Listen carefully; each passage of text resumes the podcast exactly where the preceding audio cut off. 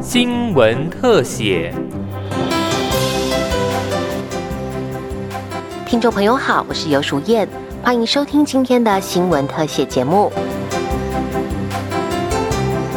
许多家长在孩子满一岁后，就认为应该替家里的小宝贝选择幼儿成长配方来补充营养，但其实所谓的幼儿成长或水解配方奶粉，以卫福部食药署的标示规范来说，并无法称作奶粉。董事基金会食品营养中心主任许慧玉指出，市面上所贩售的成长配方或水解配方，乳含量过低，因此几乎都没有标示乳粉比例。跟各位特别做一下名词解释，为什么是叫配方？他们要取名配方，因为奶粉有一定的定义，那乳成分含百分之五十以上才能叫奶粉，那五十以下它就不能叫奶粉。所以我们可以看到说，它的乳含量如果很低，那它只好叫配方。可是我们的民众哈，一般的妈妈都会叫做奶粉，以为就是跟普通奶粉。它叫奶粉的话，就要百分之五十以上。可是我们看到我们大部分的成长奶粉，就说妈妈在用的时候呢，就好像理所当然，我就要让她延续母奶，就喝了叫做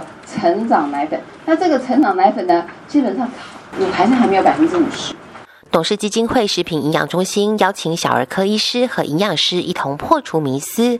博仁综合医院小儿科主任毛新杰指出，成长配方并不是补充幼儿营养的必需品。有些家长就会担心说，那是不是需要添加成长的配方？那我们会跟家长沟通说，其实如果是一岁以上的孩子，他需要添加乳制品的话，他就直接喝鲜奶啊、优酪乳啊，是不需要用一些合成的一些所谓的配方。在最新的这个美国饮食指南也建议，两岁以下的孩子尽量不要使用含糖的一些呃饮料或是饮品。如果到了满一岁，那我们需要添加乳制品的话，就直接衔接鲜奶就可以了。好，是不需要一些配方的一些奶粉。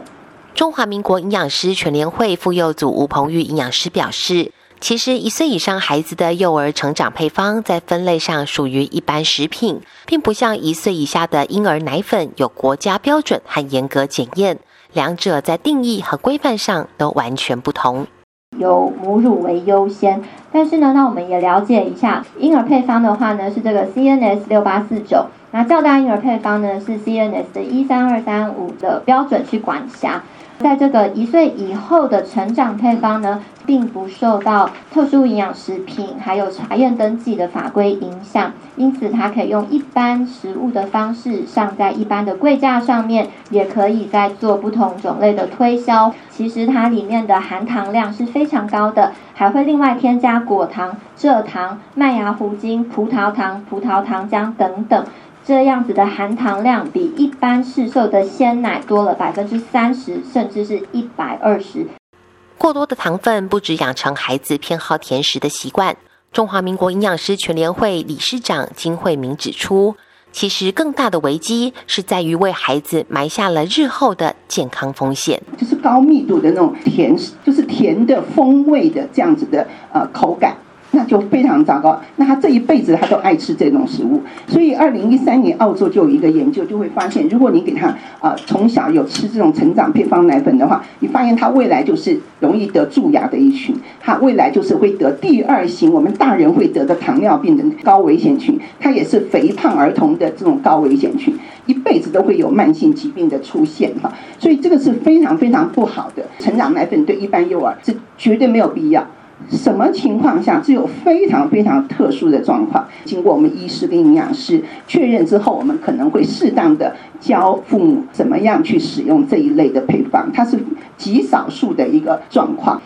医师和营养师一致强调，除了因为疾病无法正常咀嚼食物的孩子，可能会需要利用成长配方来补充热量和营养素之外，一般的幼儿应该要从正常饮食来训练口腔咀嚼能力。并且多方面的尝试各种天然食物的味道，才能建立起良好的饮食习惯。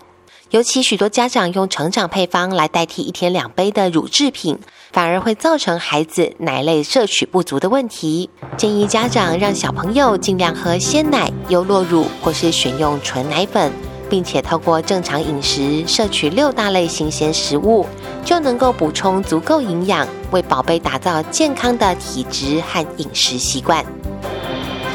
以上新闻特写由警广记者尤淑燕采访制作，谢谢您的收听，再会。